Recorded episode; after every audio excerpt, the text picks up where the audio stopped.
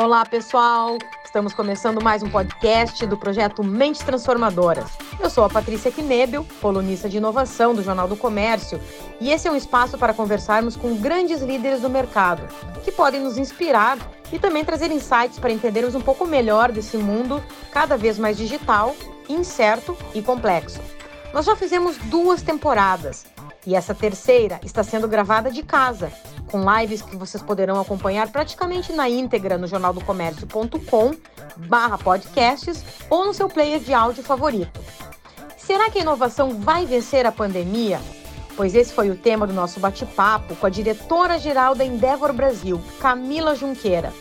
O personagem deste episódio aborda as ações da entidade para apoiar as empresas de alto crescimento, as scale-ups, e dá algumas dicas para os empreendedores superarem as situações e buscarem novos potenciais negócios. Acompanhe como foi essa live. Eu queria começar te perguntando, já indo para o tema da nossa live mesmo, que é essa questão uh, da inovação, né? Ou seja, é, o, o, tamanho do desafio que a gente tem em, em, manter essas empresas inovadoras num cenário como esse de pandemia, de poucos investimentos. Como é que tu está vendo uh, esse cenário aí? É, sobre o cenário atual, de fato, assim, eu, o que eu tenho falado é que a crise só agrava algumas questões que já são mais é, recorrentes para os empreendedores, que é a, a, falta de capital, né? A gente vem, vem acompanhando uma crescente de acesso a capital no Brasil, mas ele normalmente é bem restrito para poucas empresas, primeiro. É, então uhum. a gente uhum. fala desse capital de risco surgindo cada vez mais no Brasil, mas ele normalmente ainda está bem concentrado. E as empresas de alto crescimento, as scale-ups, elas são, elas normalmente têm uma, uma característica mais inovadora e são mais jovens, mais recentes e têm menos acesso a crédito, né? Não tem garantias uhum. reais. Acho que tem uma série de restrições aí no, no modelo hoje de acesso a crédito é, com bancos, que essas empresas estão sempre voltadas mais para o capital de risco mesmo. E no momento de crise, o capital secou, né? Os bancos uhum. estão mais retraídos, os investidores estão mais focados em, investimentos que já existem, né? No portfólio existente, tentando salvar e, e ajudar as empresas que estão no portfólio. Então, de repente, o empreendedor que sempre foi focado é, no modo, a gente fala, né, no modo crescimento, tentando crescer e trazer inovação, investindo em gente, investindo em times grandes de tecnologia, tem que, de repente, virar para o modo sobrevivência e, uhum. e, parar de queimar caixa e segurar a caixa. E muitos desses empreendedores acabam tendo um, um modelo que eles têm dois a quatro meses de vida é, antes de fechar as portas. Assim. Então, eles realmente precisam conseguir um capital, acessar um capital que antes eles não acessavam, que é o uhum. capital é, do crédito, né? Que é o crédito em bancos. Então, é, acho que já entrando direto no, no, na, no grande é, da questão aqui com a crise, eu acho que é esse. Aí a gente pode explorar um pouco mais essa característica dessas empresas e acho que a gente uhum. fala muito por que elas são tão importantes para o país, né? É, acho que já vou trazer esse dado. Legal. E é... eu queria aproveitar e te perguntar, até para a gente posicionar todo mundo que está nos acompanhando aqui, quem são essas scale-ups, né? Quais são as características, quem são essas empresas? Sim, ó, temos uma empreendedora nos acompanhando, a Ilana, tô vendo aqui. Opa, ó, tudo bem? da Dermage, é, que é uma das, das empresas apoiadas pela Endeavor. É, acho que, no geral, tem uma coisa em comum muito forte desses empreendedores, que é o crescimento. Então, uhum. é, o que a gente está falando aqui é de um pequeno grupo de empresas no país que são empresas de alto crescimento. É, hoje segundo o IBGE, é, que é um termo global, as EACs, né, que são as empresas de alto crescimento, que é um termo da OCDE, é, são determinadas por empresas que crescem pelo menos 20% ao ano por três anos uhum. consecutivos. Então, é, não é um crescimento. Então, muitas dessas empresas crescem 50%, 100% ao ano, né? Mas a barra é 20% uhum. ao ano. Elas representaram, segundo o último estudo, que é de 2013 a 2016, meio por cento do total de empresas no país, mas uhum. elas geraram mais de 70% dos novos empregos. Então Uau. a gente está falando de um grupo muito, muito pequeno de empresas uhum. que é muito relevante para o crescimento, para a geração de empregos no país, mas elas vão muito além disso, né? Não é, a gente fala sempre do, do geração de empregos que é um número impactante, mas o que elas estão trazendo também é inovação. Elas estão colocando o Brasil no mapa da inovação global, né? Estão fazendo a gente, é, além de exportar commodity, conseguir exportar inovação e se uhum. tornar referência global em tecnologia. É, e formando o, talvez o, o, a mão de obra mais qualificada do país, assim, né? A equipe, uhum. é, a, gente tá, a gente sabe que tecnologia veio para ficar e por mais que a gente não está falando só de empresas de base tecnológica, então não estou falando só de empresas que nasceram no mundo digital, uhum.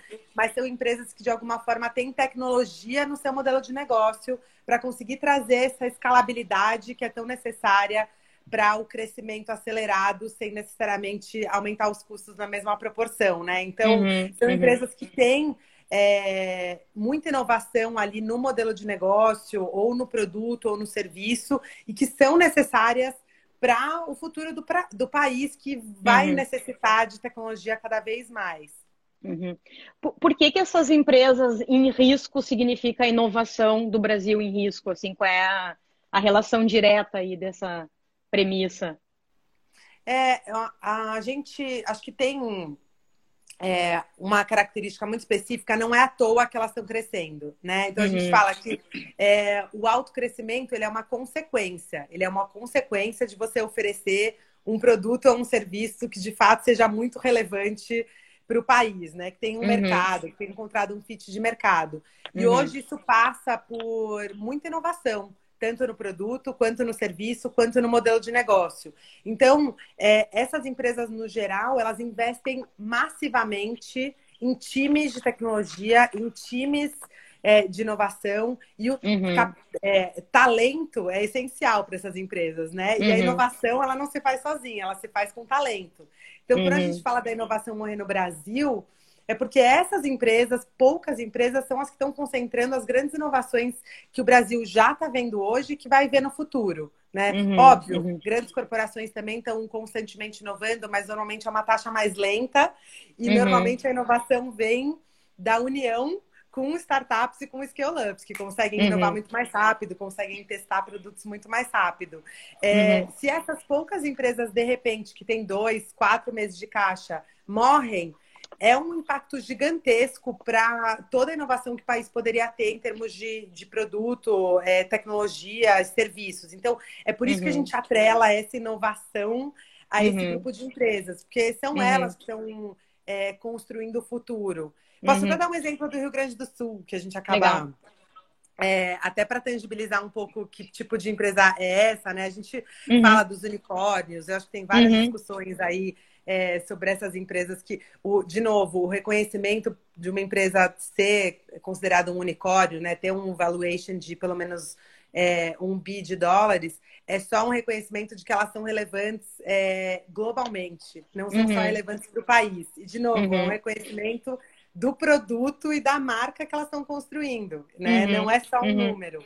Então, acho que é sempre bom a gente lembrar esses marcos, mas falando de um case do, do Rio Grande do Sul, a gente adora falar do, do Marcos e do Fabiano da Nelógica, que é uma uhum. fintech que permite o uhum. fluxo de ordens de venda na bolsa. Acho que você, você conhece, claro. conhece bem. É, e eles é, não só, obviamente, todas as empresas sentiram, né, com a crise, mas eles estão indo tão, estão atacando um problema tão importante para o para o ecossistema como um todo, não é nem só para o Rio Grande do Sul, né? Para o país, que em meio à pandemia eles conseguiram crescer, aumentaram o número de clientes em 40% e estão abrindo mais de 100, mais de 150 postos de trabalho, assim. Então, uhum.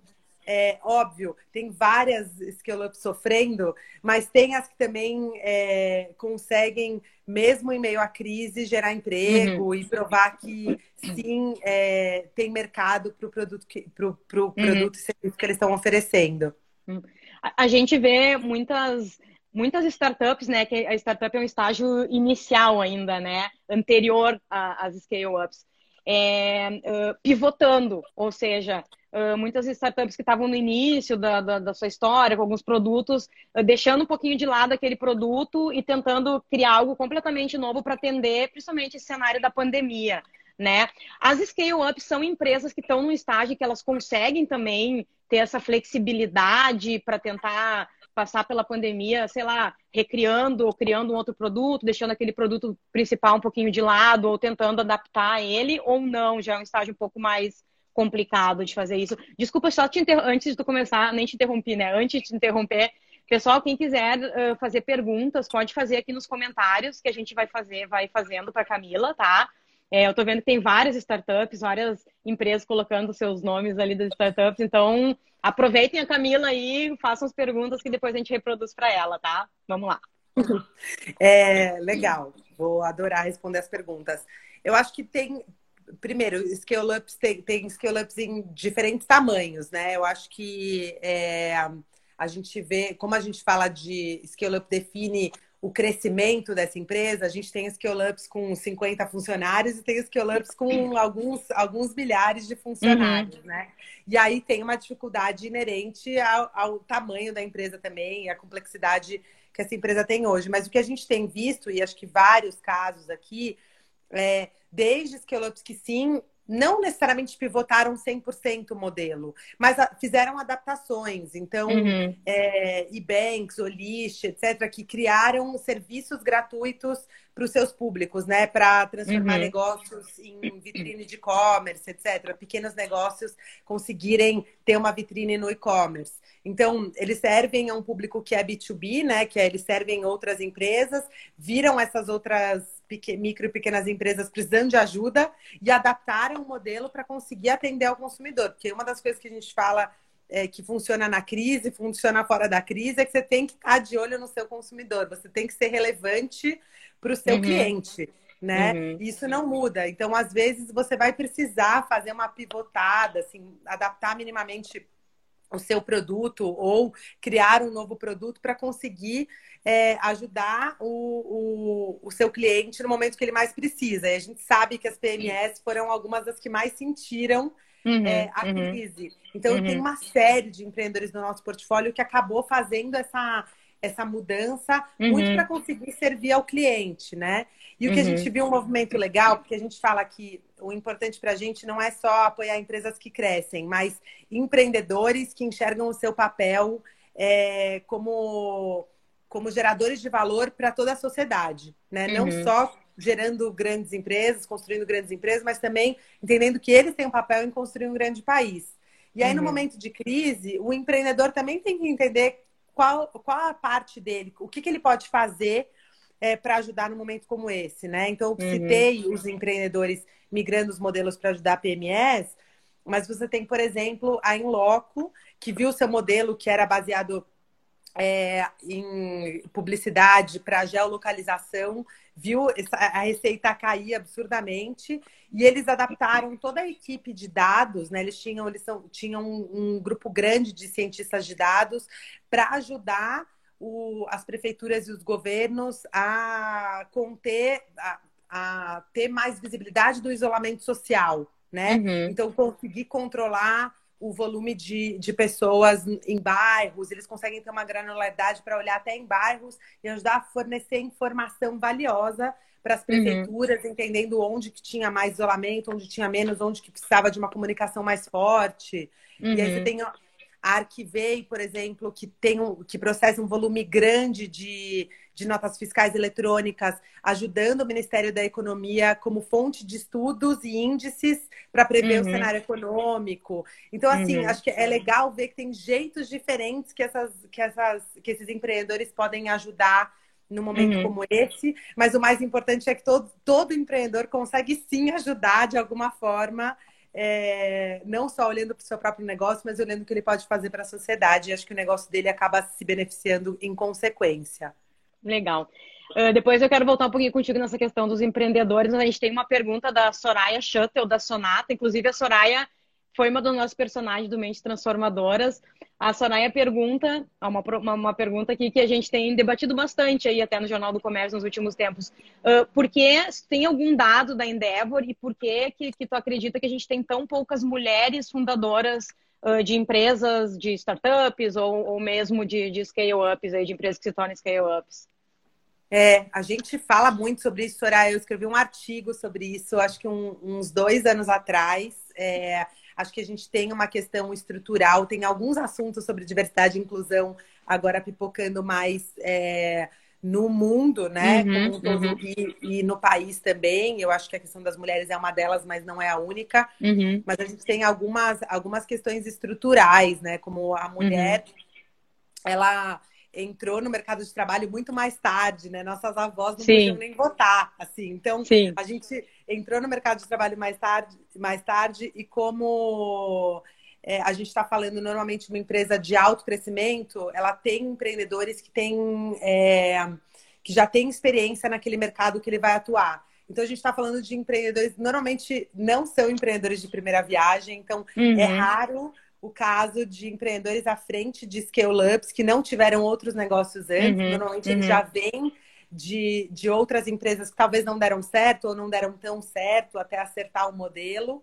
Né? Então, uhum. Então, normalmente são serial entrepreneurs, né? Que a gente fala, empreendedores uhum, seriais. Uhum, uhum. Ou são, são pessoas que conhecem muito o mercado. Então, atuaram por anos em mercado, no mercado, em cargos de liderança, etc. Então, acho que as mulheres estão mais prejudicadas nesse sentido, porque a gente Sim. tem um histórico é, mais recente no mercado de uhum. trabalho e mais recente ainda em, em, em mulheres liderando empresas. Né? Uhum. É, em cargos de liderança em todos os níveis e, e, liderando empresas. Então, acho que é uma questão estrutural que a gente precisa corrigir, não quer dizer uhum. que a gente vai se contentar com esse uhum. cenário. É, a Endeavor tem feito algumas coisas nessa frente, assim, e quando a gente olha para os nossos programas de aceleração, que são os programas Scale Up, que a gente chama, né? Uhum. É, que tem no Rio Grande do Sul, inclusive, o Eduardo, o Edu, que é, que é líder do, da Endeavor aí no, no estado, pediu para fazer um jabá aqui, que eu posso fazer depois, mas a gente está com inscrições abertas do, do Scale Up aí no, aí no estado. Uhum. Mas é, os programas Scale Up, a gente já vê que a gente consegue ter um volume maior de, de empreendedoras. Então, uhum. o ano passado mais de 20% das empresas aceleradas no Skill Up é, tinham mulheres founders, assim, tinham mulheres no, na, no time de fundadores. Então, acho que é uma questão que, com o tempo, a gente vai. Uhum. Se tudo der certo, é, a gente trabalhar duro para isso, vai conseguir equalizar um pouco essa, uhum. essa desigualdade que ainda existe uhum. em, em, e conseguir ter mais mulheres à frente de empresas de alto crescimento. É, uma coisa que eu acho legal em relação a isso também, e que quando a gente começa a estudar um pouco, vai um pouco mais a fundo nesse tema da participação da mulher, especialmente nos mercados de, de tecnologia, é que a gente vê que o quanto o exemplo é importante, né? Ou seja, uh, os meninos, eles estão acostumados uh, desde cedo a ver muitos exemplos, o presidente da, o fundador da Apple, da Microsoft, da Dell, de todas as empresas que são empresas que viraram ícones, eles são homens, né? E, e, então, assim, agora, na medida que a gente começa a ter mais mulheres, a, a, aqui no Brasil é, é, muito legal ver. Tem o teu exemplo, tem o exemplo da Cristina Palmata, uh, que é presidente da SAP, que também esteve na live com, com a gente. Uh, tem várias empresas com mulheres à frente, né? PayPal. É, a Microsoft. Que eu acabei, a Arquivei que eu acabei de citar, tem a Isis, uhum. que é uma das empreendedoras do, do, time de fundadores ali, que é empreendedora Endeavor e que é um super exemplo para a gente e de uma mulher no, numa empresa de tecnologia. Uhum. Ó, o Eduardo colocou aqui, ó, o link já, ó, quem quiser se inscrever ali, endeavor.org.br barra scale up quem quiser se inscrever aí já tá, já tá valendo. É, deixa eu te, te, fazer uma outra pergunta. Tu falaste aquela hora a gente tá falando dos empreendedores, né?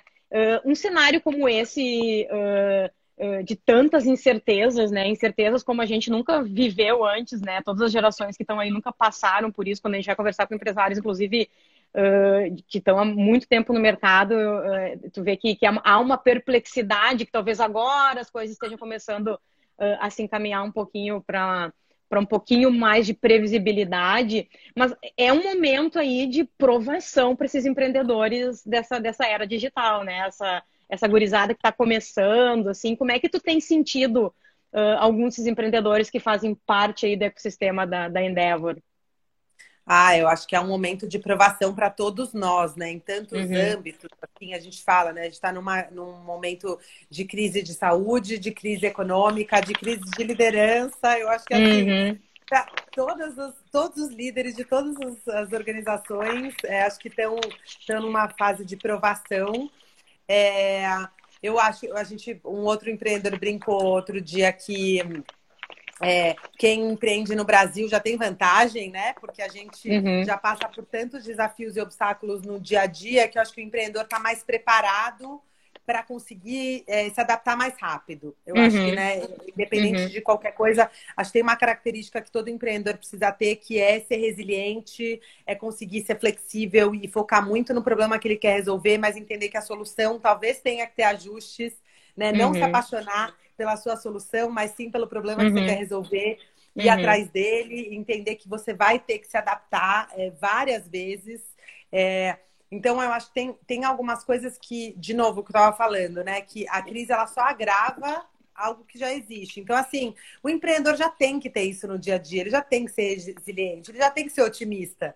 O mentor estava uhum. falando, se não for otimista, você nem levanta da cama, ainda mais Sim, em um momento é como esse, sabe? Uhum. É, então, tem uma série de características que já são de qualquer empreendedor e que uhum. agora só só foram é, exacerbadas, né? Uhum. O empreendedor talvez não tenha isso tão forte, né? Não tenha apetite a risco, não seja otimista, não consiga se adaptar rápido, né? Não tem um time preparado para conseguir se adaptar rápido, etc é, talvez alguns vão ficar pelo caminho, né? Uhum. Infelizmente. Mas eu acho que isso é, uma, é um teste de fogo, é uma aprovação para todos nós em tantos âmbitos, né, Patrícia? Acho sim, que vocês estão sim. sofrendo aí também. Acho que, é, acho que só o, o, a, a vantagem do empreendedor é que ele já enfrenta vários desafios, inclusive para tirar uma empresa do papel.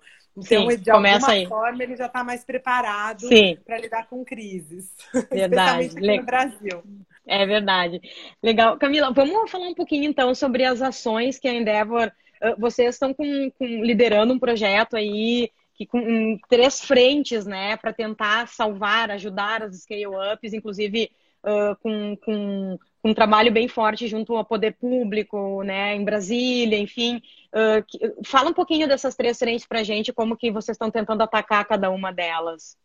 Sim, é, na verdade, assim, a Endeavor já tem uma atuação é, muito focada nesse equilíbrio entre encontrar e acelerar os grandes exemplos. Então, ter um, uhum. um grupo de empreendedores que a gente apoia diretamente nesse programa, por exemplo, do Rio Grande do Sul e em vários outros que a gente faz.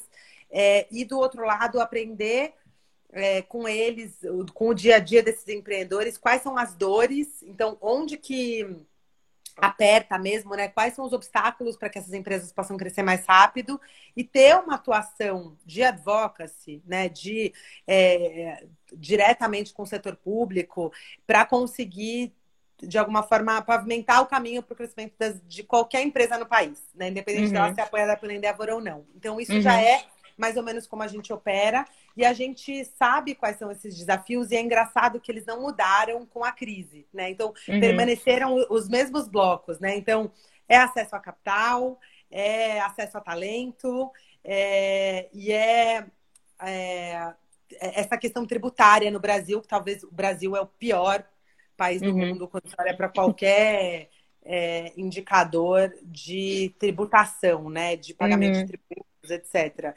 Por isso que a gente estava até muito à frente de, de uma. É, lutando muito por uma reforma tributária que conseguisse beneficiar o crescimento de empresas, etc. E se tudo der certo, ela vai voltar. A gente uhum. vai voltar a falar disso. Mas o que a gente viu é que no momento de crise, de repente, eu que estava falando, os empreendedores se viram sem dinheiro, né? Se viram com poucos meses de caixa. E a gente precisou focar especialmente nessa questão de crédito. Ou tudo que a gente olhou, então, tanto a questão trabalhista, né? Toda essa clareza uhum. e segurança jurídica para a implementação de medidas trabalhistas é, para ajudar empresas de alto crescimento, que é um, um dos grandes pontos do, do documento de, de medidas, também tem a ver com reduzir custos para o empreendedor uhum. conseguir sobreviver né? Uhum. Então, é, a questão de diferimento de tributos e a questão de flexibilização do acesso a crédito. Então, na verdade, uhum. tudo tem muito a ver com é, ajudar essas empresas a sobreviver. Né? Uhum. Né? Então, a gente hoje está olhando muito, a gente sempre olhou muito para o modo crescimento. Então, como a gente tira os obstáculos é, que impedem uma empresa de crescer.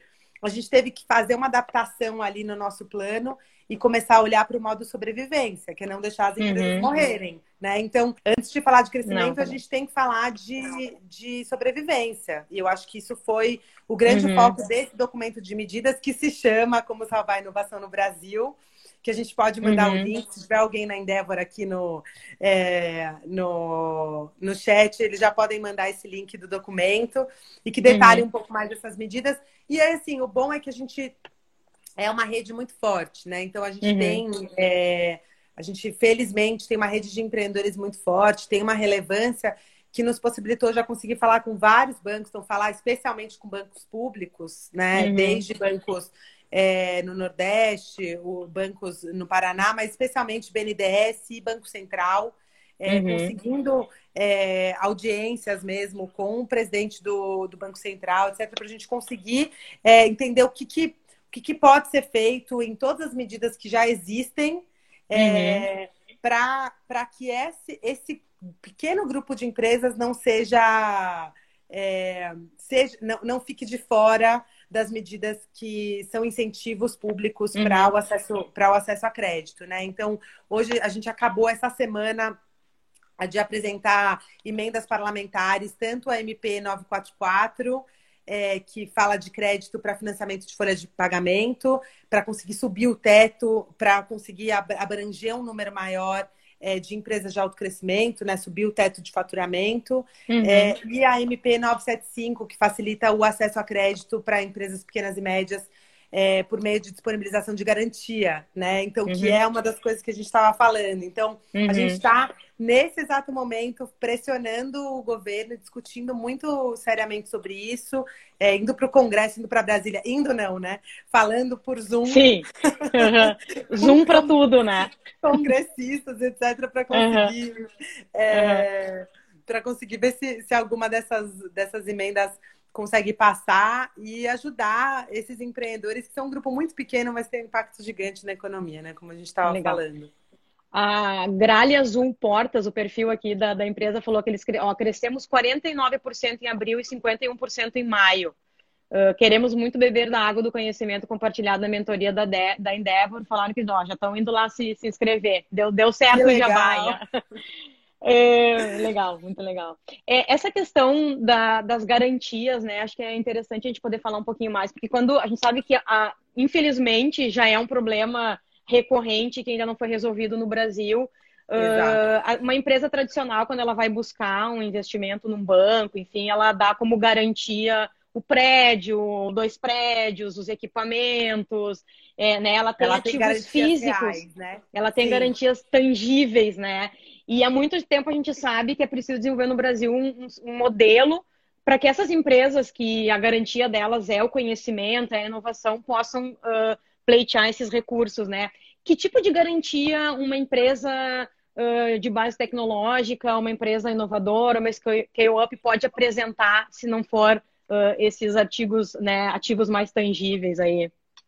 É, ela tem até os recebíveis para. Assim, acho que tem outras formas de, é, de trazer garantia de fato. Essa, essa, essa as empresas de alto crescimento elas não têm necessariamente nem três anos de vida para apresentar três balanços, né? Uhum. Então acho que tem outras tem outras garantias intangíveis, até como a marca ou patentes, né? Dependendo do, do nível de inovação que essas empresas têm, ou até recebíveis. Acho que tem outras outras garantias possíveis que a gente já vê é, sendo até é, de novo, a gente sempre trabalha com benchmarks de outros países, acho que já, já são garantias possíveis e aplicadas em outros países, em outras circunstâncias, e que aqui é super difícil. E assim, a gente entende a dificuldade, porque para um banco mudar um processo ou assumir o risco, né? Existe uhum. sempre o risco, né? Tem muitas tem muitas conversas que a gente tem que até o fato de ser empreendedor Endeavor pode ajudar alguns empreendedores, né? Uhum, que é isso, garantias uhum. um pouco menos é, menos tangíveis, assim, mas que dão alguma credibilidade para aquele empreendedor, uhum, né? Então, uhum, uhum. eu, eu acho que é uma questão de buscar, cada empreendedor vai entender dentro do, do seu conjunto ali de, é, de atuação, até o quanto que esse empreendedor já captou, né, em termos de é, track record de captação de rodadas de investimento, etc. Acho uhum. que tem, uhum. várias outras potenciais garantias que não é um prédio, porque muitos desses uhum. empreendedores não têm um, um, imóvel, né? Assim, não tem, uhum. não tem nada imobilizado e não conseguem oferecer as garantias tradicionais, né? Uhum. Uh, o Brasil está muito atrasado ainda em relação a essa questão mais. Uh, essa questão mesmo né, da, da, das garantias, enfim, desses modelos do que outros países aí que a gente vê despontando mais nessa área de, de inovação aí, ou a gente está meio par e par com a maioria das economias? É, eu, eu assim, não vou, te, não vou saber te dizer em detalhes isso, assim, eu acho que agora pela, pela crise, pelo que a gente viu acontecer na crise, eu acho que o Brasil é, olhando para esse grupo específico de empresas, está mais, um pouco mais atrasado, assim, em ter uma uhum. medida. Porque é isso, a gente está uhum. falando de um grupo pequeno de empresas que não, que não necessariamente é um, é, precisam de um recurso tão relevante, porque é um número pequeno de empresas, né? Mas você destinar um recurso específico para elas, olhando essa característica de inovação, eu acho que é algo que outros países fizeram muito mais rápido, né? Uhum, Medidas uhum. específicas para para apoio a startups, etc. A gente viu vários casos, como o Reino, Reino Unido, França, que a gente inclusive uhum. citou no material, é, que conseguiram criar medidas específicas para esse grupo de empresas, assim, que eu acho que no Brasil a gente ainda não viu, não viu acontecer. Então, nesse sentido, uhum. acho que é um indício de que sim, a gente poderia estar tá olhando com um pouco mais de carinho é, uhum. para esse para esse grupo de empresas, assim, e e, e, talvez nesse sentido a gente ainda está um pouquinho, um pouquinho atrás de, de alguns uhum. outros países, sim. Uhum. Você já tem alguma sinalização do governo federal em relação a alguma das medidas que vocês estão pleiteando? Ou a coisa está tá um pouco parada ainda? Não, eu acho que tem, tem uma intenção positiva, sim, né? É, o, o BNDES foi bem, bem aberto, assim, acho que tão, criaram o o fundo de 4 bi para fintechs, etc., né, para conseguir trazer mais fintechs para oferecer crédito. Eu acho que tem algumas coisas acontecendo. Eu acho que essas duas, a gente está bem é, otimista com essas duas MPs que eu acabei de citar, uhum. é, que tem grandes chances com, com emendas de conseguir é, beneficiar esse grupo específico de empresas de alto crescimento. Então, acho que no geral de novo, né? Também somos empreendedores aqui na Endeavor e somos eternos otimistas, mas assim, uhum. estamos otimistas de que algo vai sair. E eu acho que o ponto principal e que a gente ouviu deles e conversou com eles é que não é só uma questão de sair, é uma questão de sair rápido. A gente está falando uhum. de empreendedores que têm quatro meses de caixa. Não é um negócio uhum. que, ah, se sair daqui a seis meses não serve. Sim, né? não, não serve. É... Já quebrou. Já quebrou. Então, uhum. eu acho que assim, a gente é, pelas conversas que a gente teve, assim, a gente está otimista de que eles entenderam a gravidade do problema. Assim. Uhum. É, mas, de novo, a gente está vivendo um momento confuso, difícil, né? É, em termos de liderança, etc. Às vezes, às vezes é, fica difícil Uhum. a gente conseguir ter a agilidade necessária para o que essas empresas precisam. Mas estamos uhum. otimistas. Legal. E, e, e, assim, e o investimento de venture capital, porque eu tava, eu fiz até algumas reportagens, conversei com algumas, com algumas entidades aí que estão demonstrando que os investidores eles voltaram uh, a aportar recursos em startups, mas aí a gente também está falando assim de valores de 100 mil, 200 mil, 300 mil. A scale up precisa de muito mais do que isso, né? Eu acredito que por isso que esteja mais difícil que, que esses investidores olhem para esse Sim. mercado nesse momento.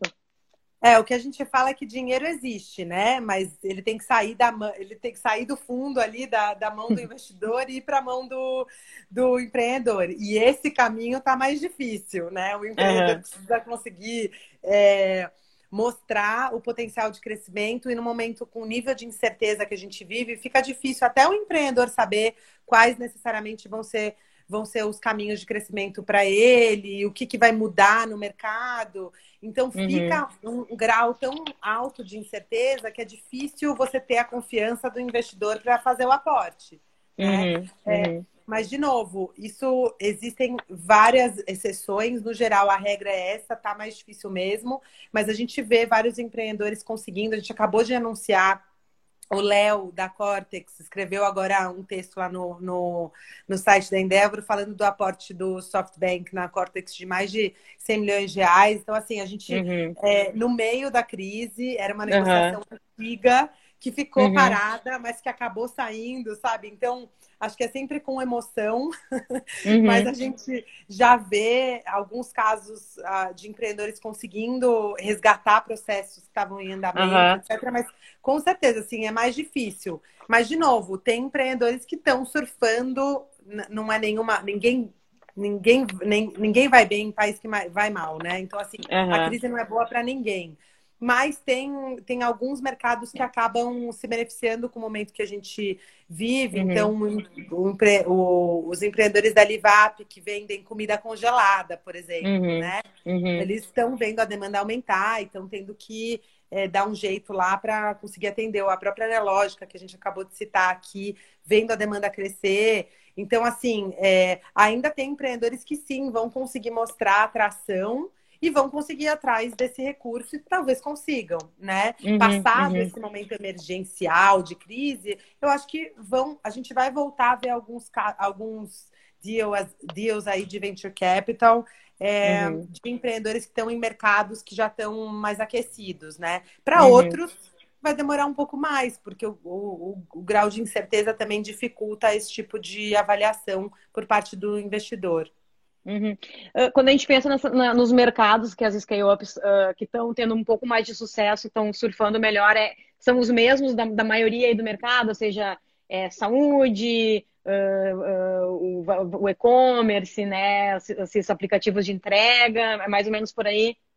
Ah, com certeza. Acho que tem várias, é, falando, é, construindo em cima disso, né? Acho que todas as scale-ups que têm solução é, para ajudar a digitalizar grandes corporações, é, né? Tudo, toda, toda scale-up que está digitalizando algo é, uhum. conseguiu ver as suas soluções acelerarem muito rápido, né? E muitos uhum. empreendedores tiveram que acelerar a própria digitalização por conta de, dessa crise. Então, uhum. é, um, o, o, Edu do Grupo Trigo, né? Um dos, dos fundadores do Grupo Trigo, que é Espoleto, Dominos, que venderam, etc. Mas uhum. eles falaram que eles tinham um plano de transformação digital que de quatro anos que eles fizeram em quatro semanas. Então, é um pouco isso, né? Você tem que também uhum. correr e correr contra o tempo. E eu acho que os empreendedores que ajudam é, empresas a se digitalizarem também viram a demanda crescer muito. Que é o uhum. caso do Zoom, por exemplo, né? Uhum. E, e, outros uhum. casos é, uhum. que a gente viu. Então, acho que sim, tem alguns mercados que são mais óbvios, né? E talvez tem outros empreendedores que estão tentando tatear uma oportunidade no mercado menos óbvio estão conseguindo ser bem-sucedidos. Uhum.